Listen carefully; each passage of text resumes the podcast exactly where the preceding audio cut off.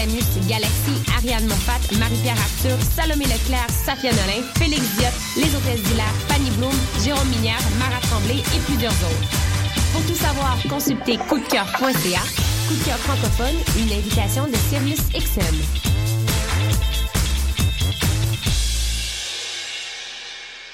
Le concours KGP est une compétition interuniversitaire de résolution de cas en gestion de projet qui se déroulera le 14 novembre prochain à l'Université du Québec à Montréal. Le concours KGP est une journée de simulation intensive durant laquelle les équipes participantes devront faire appel à leur savoir en gestion de projet dans la résolution d'un cas de management devant jury.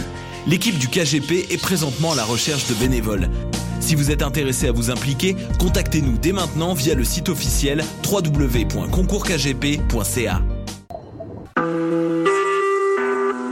Vous écoutez Choc pour sortir des ondes.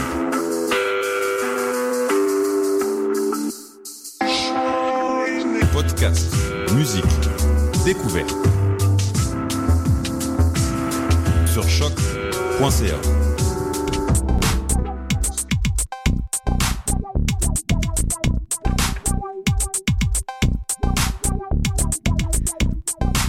Bonjour, bienvenue à un nouvel épisode de Pop en Stock, l'épisode 70. Aujourd'hui, on va parler de Miley Cyrus, cette chanteuse très controversée. Pop en Stock est un podcast unique dans le monde francophone, se déclinant sous la forme de revue web, podcast et collection d'essais. Toutes les semaines, au podcast, nous plongeons dans un phénomène de la culture populaire pour l'analyser et comprendre comment il affecte nos vies quotidiennes. Donc, Miley Cyrus cette semaine. Née Destiny Hope Cyrus le 23 novembre 1992, elle grandit dans un ranch en banlieue de Nashville, Tennessee. Ses parents la surnomment Smiley car elle sourit beaucoup, puis tout simplement Miley. Elle a d'ailleurs changé de nom officiellement en 2008 pour Miley Ray Cyrus. Elle est tout d'abord connue pour son rôle de Hannah Montana slash Miley Stewart dans la série et le film Hannah Montana, elle projette une image de teen star saine, entière, agréable, normale. Et vers la fin des années 2000, début années 2010, les scandales commencent. En 2008, à 15 ans, elle pose semi-nue pour le Vanity Fair, alors qu'elle est photographiée par Annie Leibovitz. En 2012, elle coupe ses longs cheveux bruns en faveur d'une coupe courte et blonde platine. On commence à soupçonner que c'est le cas de la teen star qui vire folle, qui sait pas comment vraiment grandir. En 2013, au MTV Video Music Awards, elle se frotte les foufounes sur euh, Robin Thicke.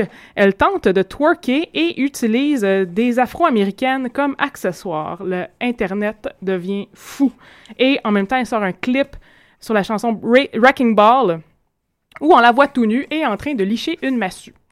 Euh, mais en 2015, donc récemment, elle fonde une fondation qui s'appelle Happy, Happy Hippie, une fondation justement qui vient en aide à la jeunesse LGBT. En même temps, elle révèle qu'elle ne s'identifie ni au genre féminin ni au genre masculin, qu'elle a eu des relations euh, hétérosexuelles, mais aussi des, relations homosexuelles, et que ses partenaires n'ont pas à s'identifier à aucun genre non plus.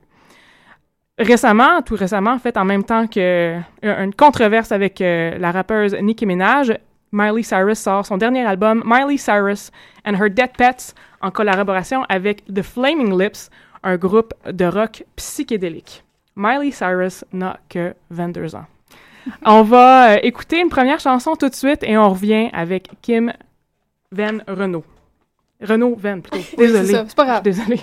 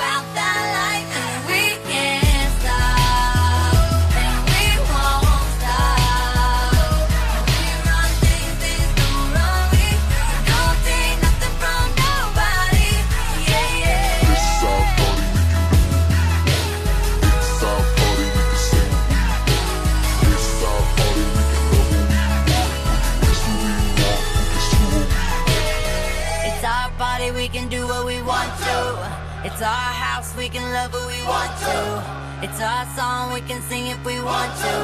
It's my mouth, I can say what I want to.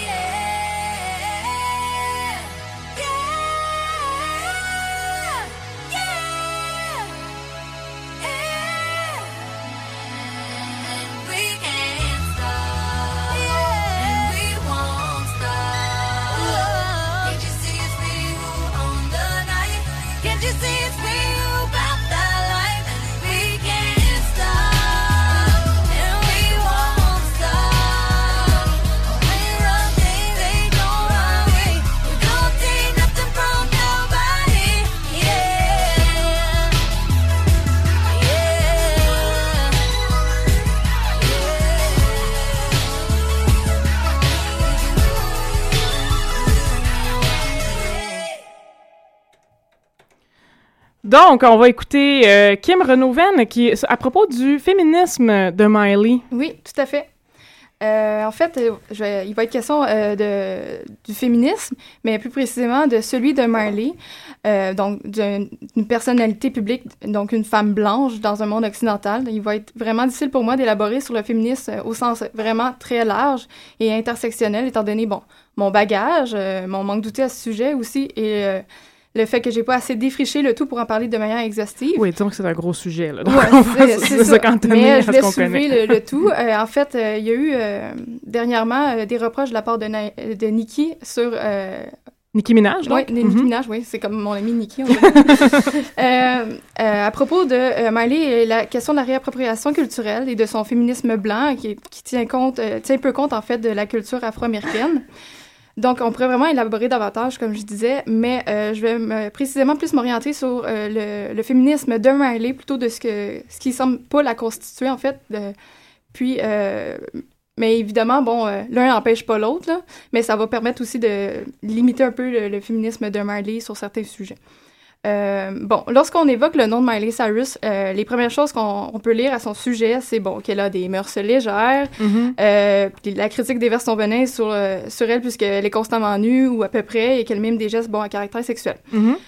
Euh, Déjà, la danse twerking ouais, c'est ça. évoque... Ouais, pour le- puis- là, on est à la radio, c'est un peu difficile, mais c'est vraiment question de mettre son derrière en valeur. en et, valeur et oui. le shaker. Oui, c'est ça. Euh, donc, elle, elle est très consciente de ces reproches-là. là. Elle n'est Mhm. pas, elle est pas dupe. Puis, euh, elle va, euh, par exemple, soulever une réflexion au sujet de sa nudité en faisant une critique assez rapide bon, sur le- la vidéo de Taylor Swift, Bad Blood, où, Oui, où oui. elle questionne la, la violence-vengeance dans cette vidéo-là. Elle va soulever le, le fait qu'on considère Miley comme un mauvais modèle parce qu'elle montre ses seins, alors que Taylor serait Mhm, un bon mhm, modèle.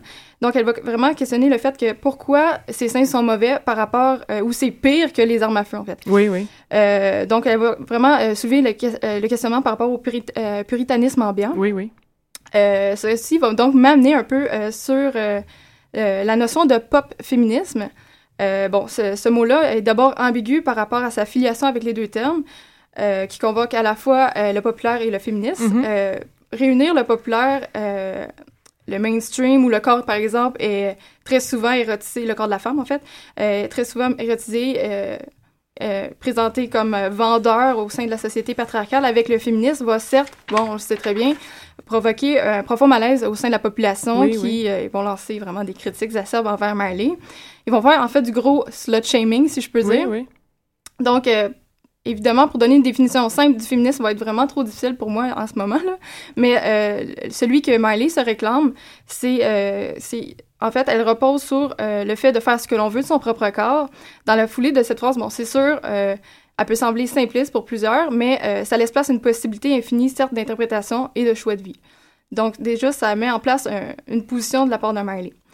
Euh, ce pop féminisme-là, à mon avis, peut, on peut se rapprocher un peu de mon sujet de mémoire sur la chick-lit, euh, terme qui fait son apparition en 95 et plus la- largement euh, avec la chick culture, euh, qui va regrouper euh, bon, toutes les formes culturelles et médiatiques majoritairement américaines et britanniques qui se destinent principalement bon, aux femmes blanches de classe moyenne, entre autres entre la vingtaine et la trentaine.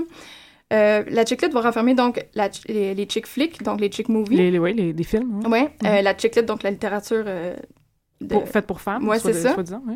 la, la Chick TV, bon, on va penser à Sex and the City et, et autres. Oui, là. oui. Mais il y a aussi d'autres manifestations euh, de culture populaire qui peuvent s'insérer dans ce regroupement-là, donc les magazines, les blogs et la musique. Donc, à partir de ce moment-là, euh, la chick culture est souvent euh, utilisée par rapport au post-féministe, que là, je vais faire un petit... Ah oui, oui, oui. euh, un petit, une définition. Le post-féminisme, bon, c'est un- le fruit d'un mariage, entre autres, entre le postmodernisme et, et Mhm. le féminisme. Et il y aurait comme élément euh, commun, c'est de mettre euh, de l'avant un- une ère de l'ambivalence. Euh, Et de liberté, en tout cas. Dans, dans- oui, ben c'est ça, Mhm. oui. Euh, c'est vraiment de mettre en, en, en opposition le féminisme et la féminité, qui est bon, perçu bien souvent par, comme quelque chose d'antiféministe. Euh, donc, là, la chick culture va privilégier un modèle émancipatoire de la liberté sexuelle, Mhm, mhm. euh, de l'autonomie financière, mais va euh, aussi entrer en collision avec des valeurs, euh, selon la critique féministe, conservatrices, traditionnelles, où règne une certaine persistance hé- hétéronormative, telles que bon, les idéaux euh, traditionnels de la féminité. À ce niveau, les critiques négatives qui, qui vont contre Miley vont la traiter du fait qu'elle veut utiliser seulement son corps pour l'argent, Oui, oui. qu'elle se rend pas compte de ce qu'elle fait, qu'elle participe à l'idéologie dominante hétéronormée. Bon, OK. Peut-être, mais je crois que l'interprétation peut aller un peu plus loin, puis Mhm. que ça, ça a quand même ses limites. On peut voir que certains éléments vont surgir, puis vont un peu brouiller les cartes. Mhm, Oui, tout à fait. Ça, c'est mon, mon- ma position, en fait. Là. Euh, bon, je crois qu'il y a certaines formes d'agentivité qui se met en place à travers son auto-objectivation sexuelle. Je me suis basée sur un texte que j'affectionne particulièrement, euh, qui s'appelle Image du désir des femmes, agentivité sexuelle par la subversion de la norme érotique ou pornographique objectivante. C'est un autre titre, là, un mais long titre? je vais élaborer un peu Qui plus. a écrit ce texte-là? Euh, Julie Lavigne, Audrey Lorrain et Sabrina, Ah, mais je, je, veux- pas me Parce tromper. que je connais Audrey Lorrain, c'est pour ça. OK, bon, tant mieux.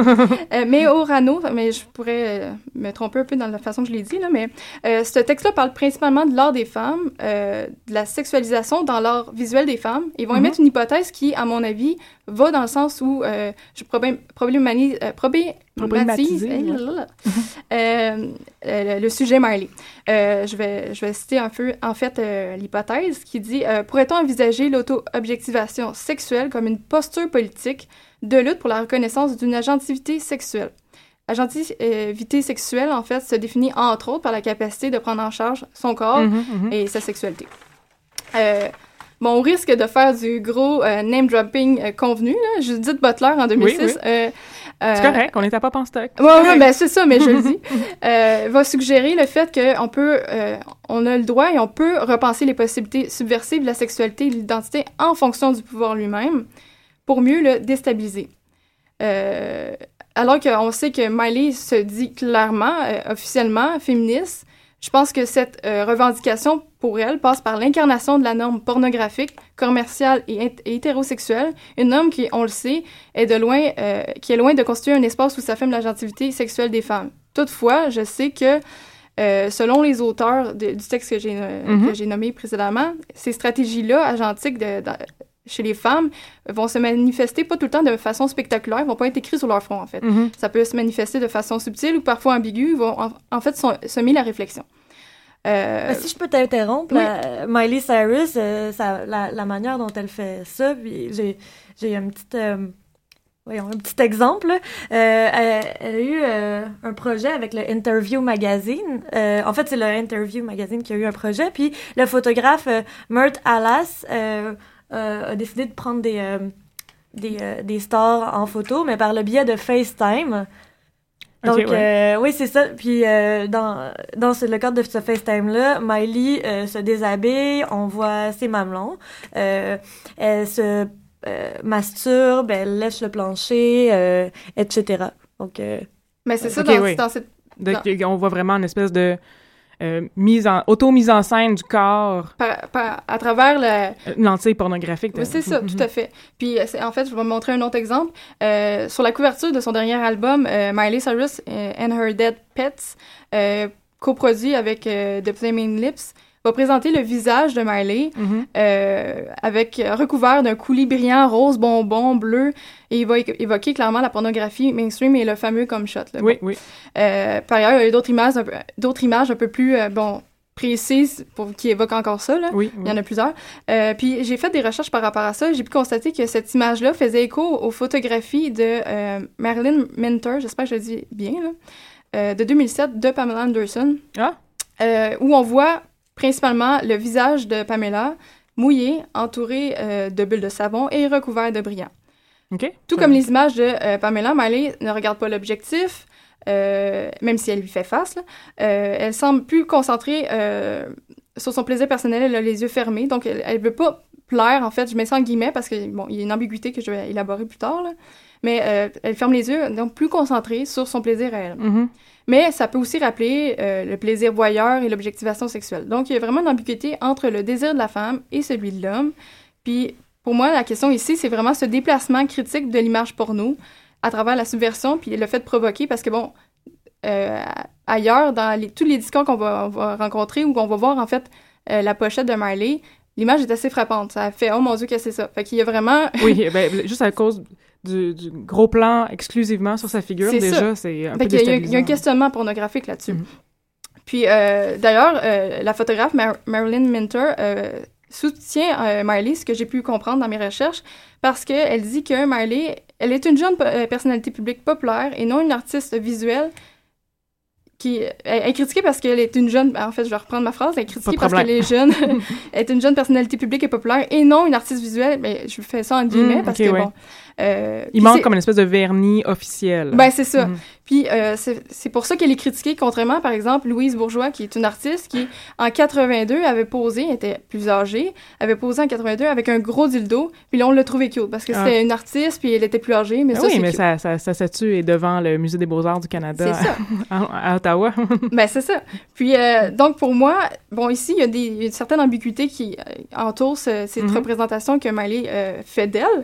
Mais parmi les gestes féministes que pose euh, euh, Miley, au même titre que l'a fait euh, Madonna, en fait, euh, Miley va poser nue ou presque en conservant sa pilosité. Ça, Ah, ça, a été, euh, ça a fait un tollé, en fait. Euh, on la voit, les aisselles poilues, ce qui permet un peu de, de remettre en question les, les, les canons de beauté érotique. oui, tout à fait, oui. Euh, elle va même jusqu'à se teindre les aisselles avec du rose, ce qui va provoquer vraiment des réactions négatives de toutes parts. Là. Nombreuses personnes, quand j'ai lu les, les commentaires, disaient bon qu'elle était sale, dégueulasse, euh, Oui. était une femme des Qu'est-ce qu'on- cavernes. Qu'est-ce Bon, qu'on entend d'habitude? oui. c'est ça. Euh, puis ça promenait non seulement des hommes, euh, mais aussi des femmes. Donc il y a vraiment Oui, oui, euh, au sein de la population assez grande. là. Mais à mon avis, le- un des objectifs, peut-être pas le seul, là, premier de la chanteuse, c'est pas de nous mettre mal à l'aise, de créer une zone d'inconfort à coup de provocation, de nudité, d'étalage de sa sexualité. Puis c'est ça qui, qui me questionne, vous faites, qu'est-ce qui choque en fait, alors que plein de personnes consomment la pornographie mainstream? Mhm, Fait qu'il y a vraiment ici un questionnement. Puis euh, je crois que le féminisme de Marley prend de plus en plus son ampleur à travers son orientation sexuelle ou on pourrait dire plus euh, précisément son omnisexualité. Oui, Parce oui. que comme tu l'as dit euh, plus tôt, euh, elle s'affirme panse- pansexuelle. Puis je vais paraphraser en fait ce qu'elle dit. Je ne me sens ni garçon ni fille. J'ai pas besoin d'être avec quelqu'un qui se revendique garçon ou fille, comme tu l'as Mhm, dit. mhm. Elle l'a déclaré dans le L au mois d'août. Elle se sent gender fluid, qu'elle n'appartient à aucun genre défini. Donc, vraiment, elle veut euh, se libérer du genre, genre qui module l'idéologie euh, dominante hétéronormative, Oui, tout à fait, oui. et donc de se défaire de cette construction sociale culturelle. Elle s'est affiliée, comme tu l'as dit, euh, à, la com- à la communauté trans et queer en lançant sa fondation. Mhm. Euh, puis c'est à cause de sa notoriété qu'elle peut servir cette cause-là Oui. plus largement. Puis, en mon sens, le féministe, alors que, bon, elle se met nue, il peut, ça peut être ambivalent pour euh, l'analyser de cette façon-là, son féminisme, mais euh, ce qui semble plus euh, majeur ou plus, euh, plus concret, c'est la question par rapport à l'identité de genre qui, pour elle, sont féministes, que je pourrais dire. OK, parfait. Fait que ça, pourrait éclore euh, là-dessus. Super. Et là, Stéphanie, euh, en fait, je ne vous ai pas présenté tous les trois, mais on a ici ben, Kim Renoven qui vient de parler, qui est étudiante à la maîtrise en Mhm. littérature à l'UCAM. Nous avons aussi Stéphanie Roussel, qui est étudiante en littérature à l'UCAM. Et finalement, euh, Marie-Pierre sans regret, qui, a- qui a in- qui a in- interrompu, si on peut dire, mais de, tout à l'heure. euh, non, mais c'est- c'était parfait. qui est, elle aussi, étudiante en littérature à l'UCAM. Donc, le département de littérature de l'UCAM est très bien représenté ce soir. Et euh, Stéphanie, donc, tu veux nous parler, en fait, des origines un peu de, de, de Miley Cyrus. Et peut-être euh, peut-être qu'elle a eu des idées pour son féminisme. euh, C'est-à-dire les négociations entre le- la fiction et la réalité. Je- Oui, je veux pas vraiment parler nécessairement des origines. C'est sûr que je vais partir de ces origines pour Mhm. essayer de comprendre pourquoi aujourd'hui, euh, en fait, pour essayer d'amener des pistes de réflexion à pourquoi aujourd'hui sa nudité choque autant. OK, oui. Euh, donc, je propose d'an- d'analyser la renégociation de la frontière entre réalité et fiction, ou pour prendre l'expression de Richard Saint-Gelais, la contamination ontologique entre Miley Cyrus et ses représentations fictionnelles, plus particulièrement celle d'Anna Montana. Comment des éléments qui, de- qui, qui sont à la base réels se retrouvent dans une fiction, Mhm. ou comment des, des, des éléments qui étaient à la base euh, fictifs sont, se révèlent finalement réels. Euh, je veux voir en fait comment, euh, à travers ça, Miley est devenue un texte sur lequel vient se greffer une multitude de discours. Euh, on peut considérer qu'elle est passée d'un d'un statut d'idole à un statut d'icône. Je vais, je vais définir les deux termes plus parfait. tard. Puis comment ça euh, vient ébranler les, les idéaux américains, en fait, en la sortant de sa binarité euh, initiale pour l'emmener vers quelque chose de plus euh, multiple, dont son statut de gender fluid euh, Mhm, corrobore? Donc, Anna Montana est le personnage qui a véritablement fait connaître Miley Cyrus. Elle avait auparavant eu de petits rôles, dont un dans Doctor Who avec son père, mais rien d'aussi flamboyant. Cette série télé de quatre saisons, mais dont aussi découlé euh, des films, des CD, des spectacles, euh, diffusée par Disney de 2006 à 2011, met en scène la double vie d'une star de la pop qui cacherait sa véritable identité au public. Euh, avant toute chose, je veux vraiment mentionner que Miley euh, a initialement auditionné pour le rôle de la meilleure amie. Mhm. Elle avait On n'a pas conçu le personnage pour elle, mais en la choisissant comme actrice, les producteurs ont décidé de tout revoir la série et d'y ré- d'y- d'y réinjecter des éléments non fictionnels. Donc, le personnage qui s'appelait initialement Chloé Stewart est devenu Miley Stewart, née comme l'actrice le 23 novembre 1992 au Tennessee. Billy Ray Cyrus prend le rôle du père, aussi chanteur de country. Euh, Euh, oui, yeah. d'ailleurs, dans la série, si je peux me permettre d'interrompre encore, Bien sûr! euh, dans la série, Billy Ray euh, chante ses propres chansons, puis fait référence à son propre passé D'accord. de chanteur. Donc, ça... Et mais, mais je pense que Miley Cyrus a eu le rôle notamment parce, parce qu'elle pouvait chanter. C'est elle qui... Oui, c'est ça, au Ça fond. l'a aidé, là. Elle, elle voulait auditionner pour le rôle de la meilleure amie, mais comme elle chantait bien, puis elle jouait bien, Mhm. ils lui ont dit non, mais repasse les auditions, s'il te plaît, pour le rôle principal. Puis là, au début, il était pas trop sûr parce qu'elle avait pas le corps qui convenait au rôle. Elle était trop, mince, petite, trop hein, ouais. petite. euh. Euh, puis c'est ça. D'autres éléments, euh, sa marraine, Dolly Parton, joue, joue sa tante. Fait que la, la série, euh, d'un même souffle, vient cristalliser une image de la chanteuse, par, par exemple en lui faisant adopter son surnom Miley publiquement, puis en l'associant, en la mettant en scène avec des membres de sa famille, on l'associe aussi à l'aura- puritaine euh, qu'il dégage, qu'elle dégage. Oui, tout à fait. Euh, je, je veux juste faire une petite parenthèse parce que je m'attarderai pas à d'autres fictions dans lesquelles Miley a joué. Mais je voudrais quand même souligner que cette imbrication-là entre la réalité et la fiction euh, revient. Euh, C'est pas seulement dans Anna Montana, puis c'est pas nécessairement calculé par le marketing. Durant De la Song, une adaptation d'un texte de Nicholas Spark qui avait comme but avoué d'offrir une image plus mature de Miley au public, elle tombe amoureuse de l'acteur Liam Hemsworth, avec lequel elle entretenait dans le film une relation amoureuse. Mhm. Oui, oui. Euh, donc, euh, Disney, pour revenir sur Anna Montana, Disney rejoue et problématise à l'intérieur d'une fiction le phénomène des deux corps du roi, analysé par Katorovich, je- j'espère bien prononcer son nom, euh, que reprend Nathalie Anish dans De la visibilité pour comprendre la dynamique entre personne, personnage et célébrité. Euh, L'acteur de cinéma aurait le corps réel de sa personne, à l'égal de n'importe quel humain, évidemment, Mhm, mhm. et le corps imaginaire des personnages de fiction qui l'incarnent, puis éventuellement le corps symbolique de la star. La série Anna Montana tend cependant à effacer le concept d'actrice. Euh, la série Oui, en réc- effet. oui. récupère des éléments de l'identité de Miley et utilise, et utilise la distinction qu'on pourrait avoir entre l'actrice et son personnage comme moteur narratif grâce au duo Miley-Anna, Mhm. euh, ce qui a pour effet de court-circuiter euh, la distinction qu'on fait euh, normalement entre une personne réelle et les personnages qu'elles Oui. vont incarner dans, en en faisant un enjeu de la fiction. Euh, Disney ébranle ainsi la frontière entre la réalité et la fiction et construit une star parfaite dont l'image serait contrôlée d'A à Z en donnant son corps pour à la fois fictif et réel. La série revêt bref des allures d'un reality show où l'on a l'impression de voir grandir la superstar et de connaître sa véritable identité, ses vraies valeurs et aspirations. Euh, c'est- je veux dire, c'est, c'est, flagrant quand on voit sur les réseaux sociaux que beaucoup reprochent encore aujourd'hui à Miley de ne plus être Anna Montana, comme si elle avait pas Oui, incarné oui. un personnage en tant qu'actrice, mais qu'elle avait, qu'il avait été partie prenante de son identité, Oui, qu'elle, oui, tout à fait. qu'elle avait déjà Mhm. été Anna Montana. Euh, Anna Montana travaille de cette façon par un va-et-vient entre la personne, monde réel, et le personnage, monde imaginaire, à forger une représentation de Miley Cyrus devant le public. Euh, Disney a voulu construire une idole dont toutes les caractéristiques répondraient à l'idéologie dominante. D'un côté, elle est Miley, élève moyenne, fille d'un chanteur populaire de country. De l'autre, elle est la célèbre Anna Montana. La série fonctionne sous le principe d'un déguisement de super-héros.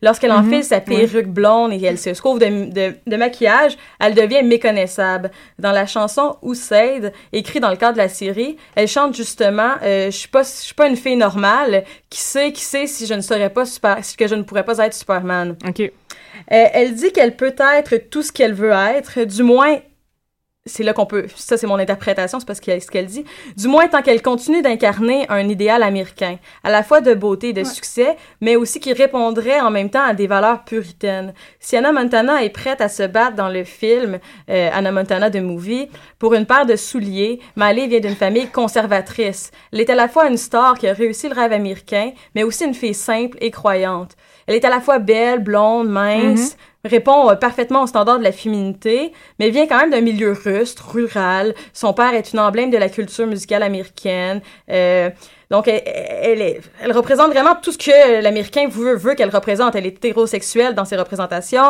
Euh, elle est pas vulgaire. Miley, à cette époque-là, portait une bague de virginité. Oui, oui. A réussi à charmer toute l'Amérique, à devenir riche par cette- ce travail-là à la fois entre euh, ce, ce canon et un travail d'authenticité. Oui, il y avait... euh, ben, il y a le saut Disney Ouais. aussi, euh, Mhm. qui est très important aussi. hein. Puis, euh, tu sais, puis quand je dis un travail d'authenticité, c'est un faux travail d'authenticité. Ouais, là. Finalement, on le, con- En on fait, le tra- construit. un là. travail de fausse authenticité. Parce ça. que le travail est vrai, c'est juste l'authenticité qui était euh, ambivalente, on va dire ça, ambiguë. Cette complémentarité nécessaire entre deux pôles atteint son paroxysme dans Anna Montana The Movie, qui commence d'ailleurs avec la chanson Best of Both Worlds. Euh, elle retourne dans son village contre son gré parce que son père trouve que sa popularité l'a éloignée de ses valeurs traditionnelles. Lors d'un spectacle pour sauver le village, voulant regagner l'amour d'un beau fermier, elle avoue son secret sur scène. Elle abandonne le rôle de la pop star et chante The Climb, qui émeut euh, son public, tout le monde pleure.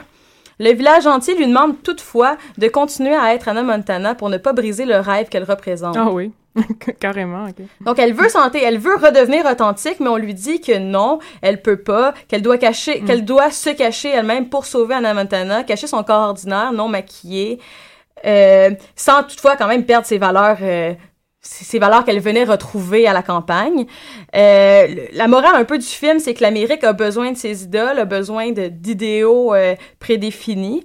Euh, puis pour illustrer ce point, on peut vraiment se, réfé- on peut se référer à la valeur monétaire qu'aurait eu une de ses photos, une photo de son premier baiser.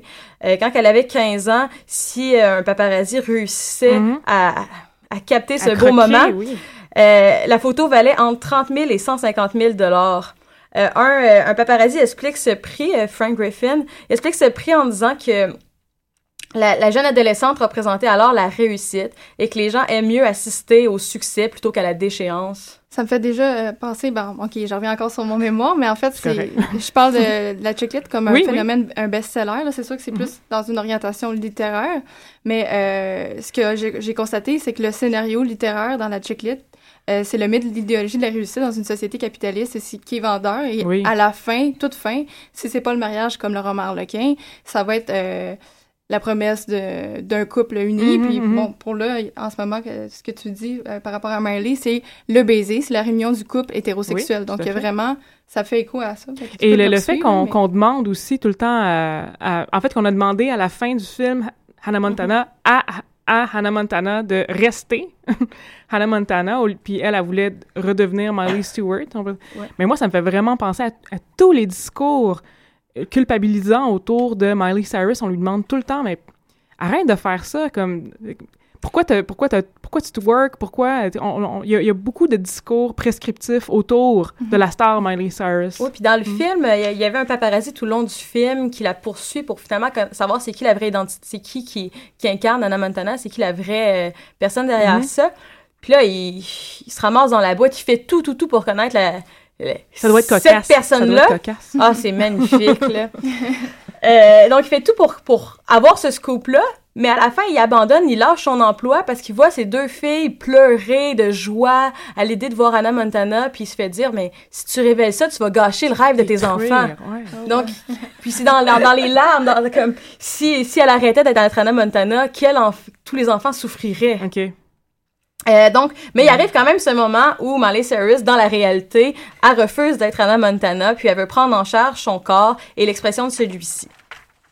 Et euh, pour moi, ce moment-là, euh, ben, selon moi, ce moment-là est pour la société américaine probablement plus grave que Britney Spears se rasant les cheveux, le visage bouffi, la voix Mhm. incohérente. Euh, parce que Miley a décidé de faire exploser les limites de sa représentation, de sortir de sa, bi- de sa binarité. Euh, par exemple, dans son troisième album, Can Be Them, euh, dont le public avait reproché la vulgarité parce qu'évidemment, on est un meilleur modèle quand on est blonde et maquillée que quand on montre un peu de peau.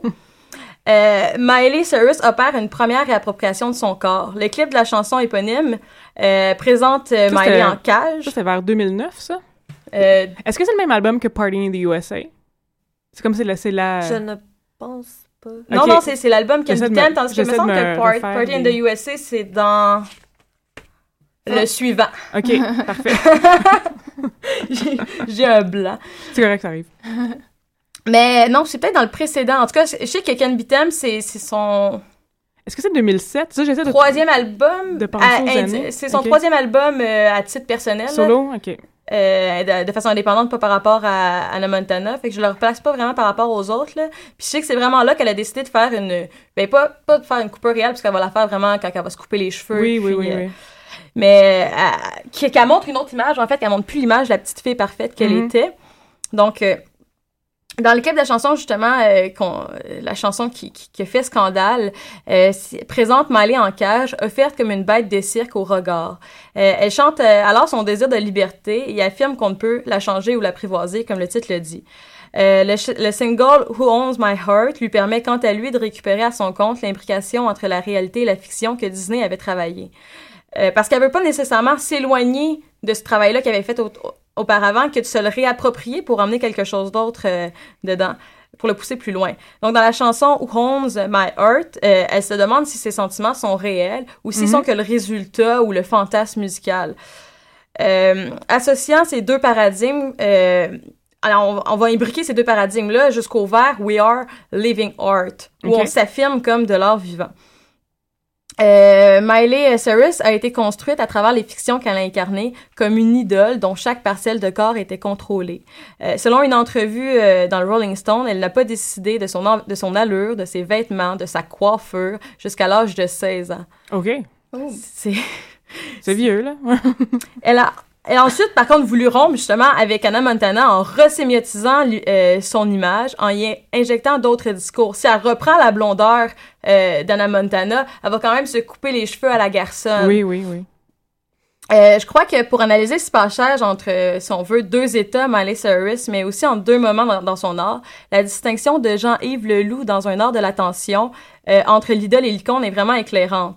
Euh, pour lui, l'idole arrête le regard, alors que l'icône est une présence qui l'élargit. Si on veut... euh, Face à une idole, on va être ébloui, on va se dire que c'est un idéal qu'on n'atteindra jamais, mais l'idéal à atteindre. Mhm. Tandis que une icône va nous inspirer, on va vouloir à partir de lui être autre chose, créer autre chose, on va pas s'arrêter à lui. OK. Ben, D'ailleurs, par rapport à ça, euh, dans le DVD de la tournée Bangers de Miley Cyrus, elle parle justement du fait qu'il y a beaucoup de d'admirateurs qui, qui lui ont écrit pour lui dire euh, tes chansons, ton, tu, tu m'as inspiré, tu m'as, tu m'as sauvé la vie. euh, ça m'a sauvé la vie, écouter ta, ta musique, puis euh, te voir aller. Donc, euh, c'est vrai que de, de cette manière-là, c'est vrai que... Ouais, on, on voit vraiment que les gens vont se réapproprier euh, son image pour, euh, pour l'emmener ailleurs, pour réfléchir sur eux-mêmes, pour euh, tra- traduire des Mhm. discours. C'est le corps d'Anna Montana elle reproduisait les stéréotypes d'un idéal féminin. Le corps de, de Miley Cyrus aujourd'hui questionne certains tabous, cherche à, à l'affranchir des dogmes. Puis en ce sens-là, c'est vraiment... il y a- Tu sais, je dis pas qu'elle est gender fluide parce que ça, mais que qu'elle soit gender fluide et pansexuelle rajoute à ce phénomène-là parce qu'il il l'éloigne de la binarité, il, il permet d'imbriquer dans son corps une multitude de discours qui va pas se restreindre à des catégories de genre. Euh, il permet à tout le monde de pouvoir euh, se reconnaître dans ce corps-là. Mhm, mhm. Donc, elle s'offre comme lieu de médiation de discours marginaux. Euh, en 2014, lorsqu'elle a remporté le prix du clip de l'année au VMAs, elle a laissé un itinérant prononcer son discours. À la fondation du Happy Hippie Foundation, elle a encouragé les LGBTQ à partager leurs témoignages via son compte Instagram, leur offrant alors sa visibilité. Donc, à travers son corps, à travers ses, ses, ses réseaux, il y, a des, il y a- la parole des autres aussi qui passe. Il n'y a plus Oui, seulement, euh, seulement la sienne. Euh, Miley Cyrus réapproprie ainsi son, son propre corps à travers la nudité, mais aussi une série de collages sur, euh, sur euh, Instagram. On peut toujours la voir, euh, des, des dauphins sur les seins, euh, elle avec Elvis puis de la pizza. Euh, donc, il y a quand même tout un travail sur euh, sa nudité, mis aussi en relation avec d'autres images, une, une esthétisation de tout ça. Donc, en la, donc elle, elle resserre la correspondance entre son art et son corps, comme le ferait, en un certain sens, le body art OK. allant jusqu'à se décrire elle-même comme un work in progress dans le dernier Marie-Claire. OK. Euh, elle retourne contre l'idéologie hollywoodienne, les modalités qui avaient constitué sa propre soumission à l'intérieur d'une fiction stéréotypée. Son, nu, son corps nu- choque, selon moi, parce qu'il est le lieu d'une contestation. À chaque fois qu'elle le montre, elle affirme son insoumission à l'idéologie hollywoodienne qu'elle représentait. Puis, euh, je vais finir sur... euh, sur, ce, sur un questionnement aussi, mais je pas un peu dans mon questionnement. Euh, au final, lorsque les journaux à potins disent qu'elle sombre dans l'enfer d'Hollywood, dans l'alcool, le sexe, la Mhm. drogue, est-ce qu'on n'essaie pas de la réduire à un autre archétype hollywoodien, celui de Britney Spears et de Oui, Shirley ben, Temple, Celui de la teen star déchue. Là. ouais, de la star en perdition, puis en qui représentant la défaite ne peut pas venir ébranler les valeurs américaines sacro-saintes parce que c'est plus un succès. Mais en même temps, elle rentre quand même en tension avec ces discours-là parce que je sais qu'elle a publié récemment la liste des, euh, des rappeurs avec qui elle a couché. Ah. Donc, on, lui dit euh, oui, tu sombres dans l'affaire du sexe. Oui, mais pis. Oui, oui. Vous voulez voir à quel point, tu sais, je veux dire, il y a comme tout un, tout un travail de, de- là-dessus. Elle va aussi affirmer euh, dans le Marie-Claire que pourquoi je me montrerais pas nue? Anyway, sinon, il y a du monde qui vont pirater mon ordinateur, qui vont se faire de l'argent sur mon ima- sur ma nudité. OK, oui, je vais, oui. je, je vais les diffuser euh, rendu, rendu là, puis, euh, puis ça sera plus, euh, plus intéressant Donc, pour avoir un personne contrôle, oui. d'avoir un contrôle. Elle a un Mhm. contrôle sur son corps, finalement. Mais c'est très intéressant avec ce que Kim disait. De, mais ce c'est pas ce contrôle-là, mais cette image-là, quand même, renvoie à quelque chose qui est déjà, qui est déjà construit, qui est déjà là. Oui, mais c'est parce que... Oui. Mais c'est justement ça que Non, je mais veux- c'est ambivalent aussi. Là. Ouais, mais, c'est- je, mais je veux penser justement sur le fait que, par exemple, quand on regarde, tu sais, il y a du monde qui vont regarder de la pornographie, puis qui critiqueront pas euh, leur acte, qui déconstruiront pas euh, leur qu'est-ce qu'ils sont, qu'est-ce qu'ils sont en Oui. train de faire, mais ils vont voir Miley se montrer elle-même nue, partager sa propre sexualité, puis comme si c'est plus à l'intérieur d'une fiction, c'est son intimité, Mhm. là, ça devient quelque chose de grave, De quelque choquant. chose d'horrible, de choquant, parce Oui. que c'est vrai, mais on oublie un peu, ben justement, c'est ça que j'ai voulu montrer, on oublie un peu quand même que son corps a été remédiatisé. Oui, tout à Je veux fait. dire, même si on a l'impression d'assister à un reality show, Mhm. ben c'est des images, c'est c'est- Mhm. il y, a, y y encore des des, des, des, des- des- de la fiction dans tout ça. Oui, oui, tout à fait. Par fiction, on va écouter juste un extrait de, euh, du thème, de la chanson thème de Hannah Montana qui s'appelait Be- Best of Both Worlds. euh, tu l'as mentionné tout à l'heure. C'est une chanson qui est, euh, ma foi, peut-être c'est la première fois qu'il y a une chanson comme ça qui joue à Pop en stock. Donc, Il fallait être les premières.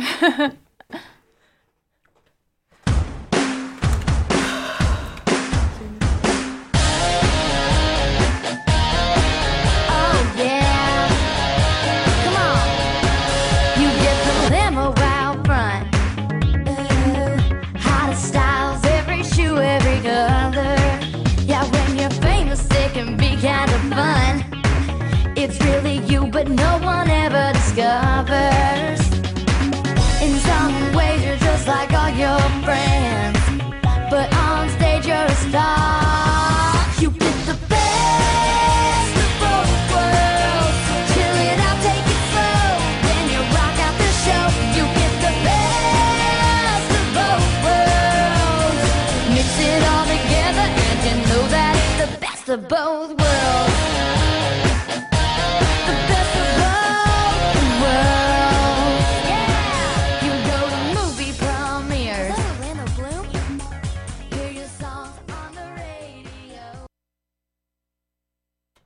Oui, alors, euh, on va... Voilà, c'est un extrait parce que c'était pas super bon. On va le dire. Euh, donc, euh, on passe avec Marie-Pierre Sans Regret qui veut nous parler du travail de l'authenticité de Miley Cyrus. Et oui, je vais vous parler de ça. OK.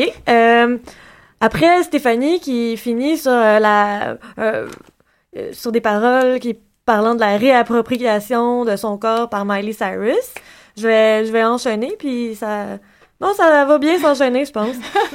Donc Vas-y, euh, on t'écoute. je- oui, ok. Avec Happy Hippie Foundation, euh, un organisme dont on a parlé à plusieurs reprises euh, à date dans l'émission, là, euh, Miley Cyrus met en pratique sa philosophie du Be Yourself. Puis, euh, elle affirme d'ailleurs que lorsqu'elle s'éteint les poils des selles roses, comme Kim l'a mentionné tout à l'heure, euh, en fait, c'était un geste symbolique par rapport euh, à, à ces jeunes-là que- auxquels elle vient Mhm, en aide. c'est un geste symbolique qui dit « Je vous demande pas simplement d'être vous alors que moi, je suis Miley Cyrus. Je vous dis d'être vous-même alors que moi, je vais être également moi-même. OK. » Comme si elle faisait la distinction un peu entre être Miley Cyrus puis être elle-même Tout simplement euh, soi, oui. tout simplement soi. Donc, euh, puis, euh, ben, c'est ça qui, qui, qui, nous amène à mon idée principale. Dans le fond, euh, Miley Cyrus, en tant qu'auteur, retravaille l'éthos de son personnage pour l'orienter vers un, un idéal d'authenticité. Alors, euh, Walter Benjamin, dans l'œuvre d'art...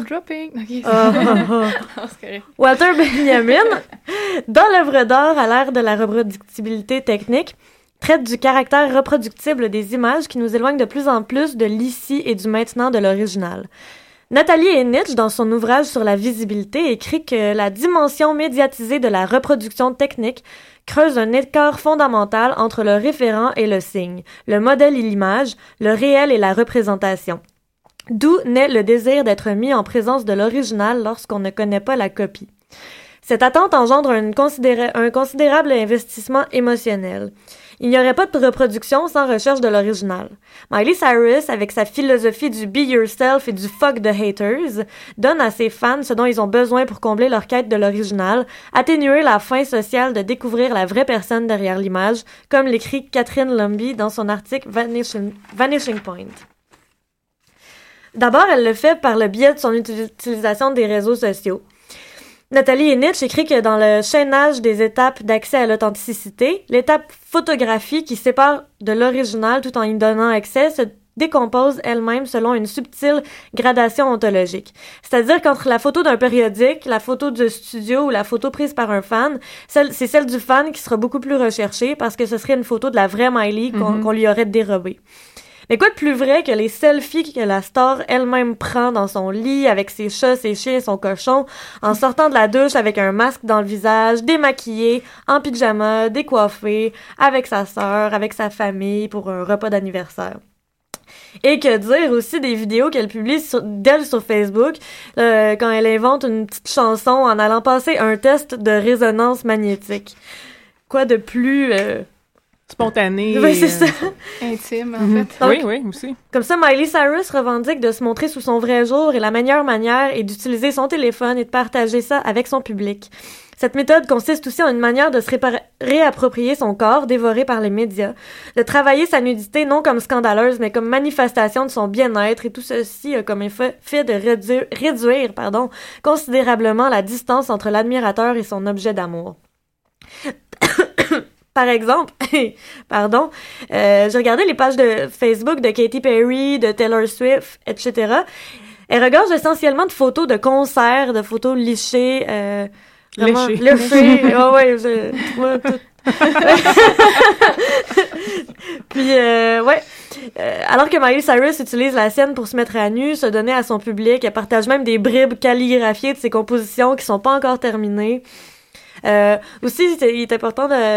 Je pense que c'est intéressant de parler de ses fautes d'orthographe euh, Oui, oui. dans la description de ses photos. Elle écrit les mots n'importe comment. Puis ça, ça, ça peut donner euh, accès à une idée de l'authenticité. Oui, c'est comme si c'était la vraie personne. Ouais, ça, ça, peut- ça peut pas être un gestionnaire de communauté qui C'est se ça. cache Non, derrière. puis c'est comme quand tu textes avec ton ami, tu sais que Mhm. c'est pas, euh, bon, destiné à tout le monde, fait que tu peux écrire comme tu veux, mais c'est un peu euh, ce qu'elle elle semble un peu faire avec Mhm. ben, une communauté plus grande, en fait. Là.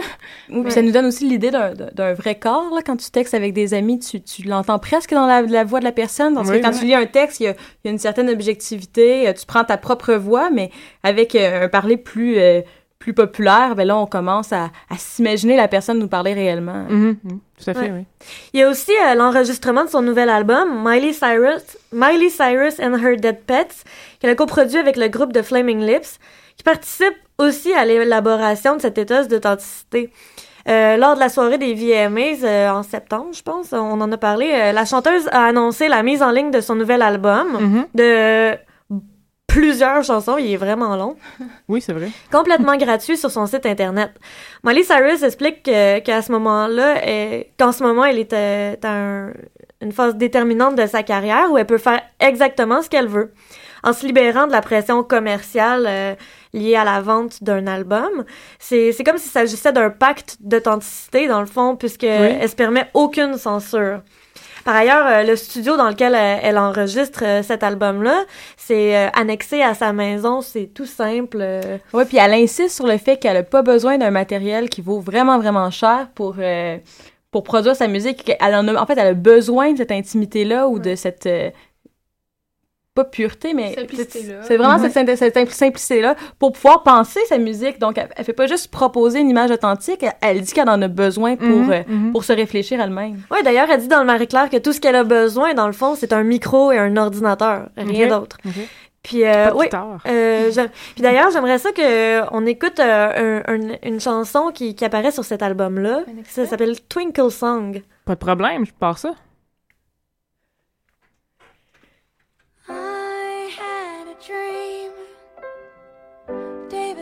Bowie taught us how to skateboard, but he was shaped like Gumby. And I had a dream. We took a helicopter, flew it up too high. Got stuck in the clouds, don't wanna come down. And I had a dream we went on a safari. I said, Look at that lion. She reminds me of you, cause you're the queen. And I had a dream that you were dying, but I wasn't even crying. I just sang you to sleep, I sang you to sleep. But what does it mean? What does it all mean? I had a dream. But what did it mean? What did it mean? And I had a dream we robbed the record store, the one with the yellow door. We stole every goddamn record they had. I had a dream that I didn't give a fuck. But I give a fuck. I miss you so bad, I think I might die. But what does it mean? What does it all mean? I had a dream. But what did it mean? What does it mean? Just wanna scream. What does it mean? What does it mean? I just wanna scream. I just wanna scream. I just wanna scream. What does it mean?